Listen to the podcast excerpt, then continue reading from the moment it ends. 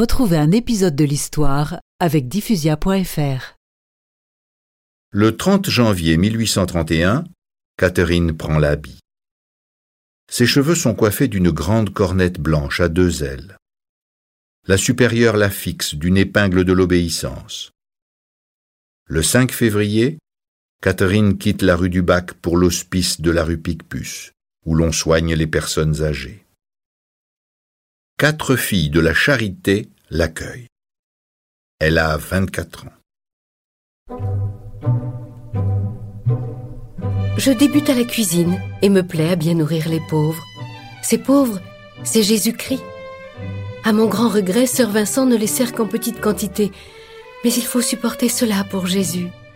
Au jardin, j'aime nourrir les poules et les lapins comme à la ferme.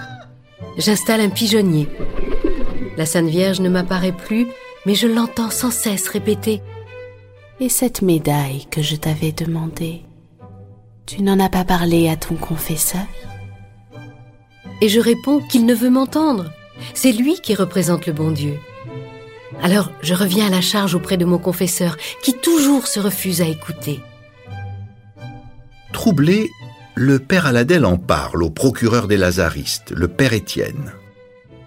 Justement, j'ai l'occasion de parler à l'archevêque de Paris, monseigneur de Quellen. Venez avec moi, nous lui confierons ce cas de conscience.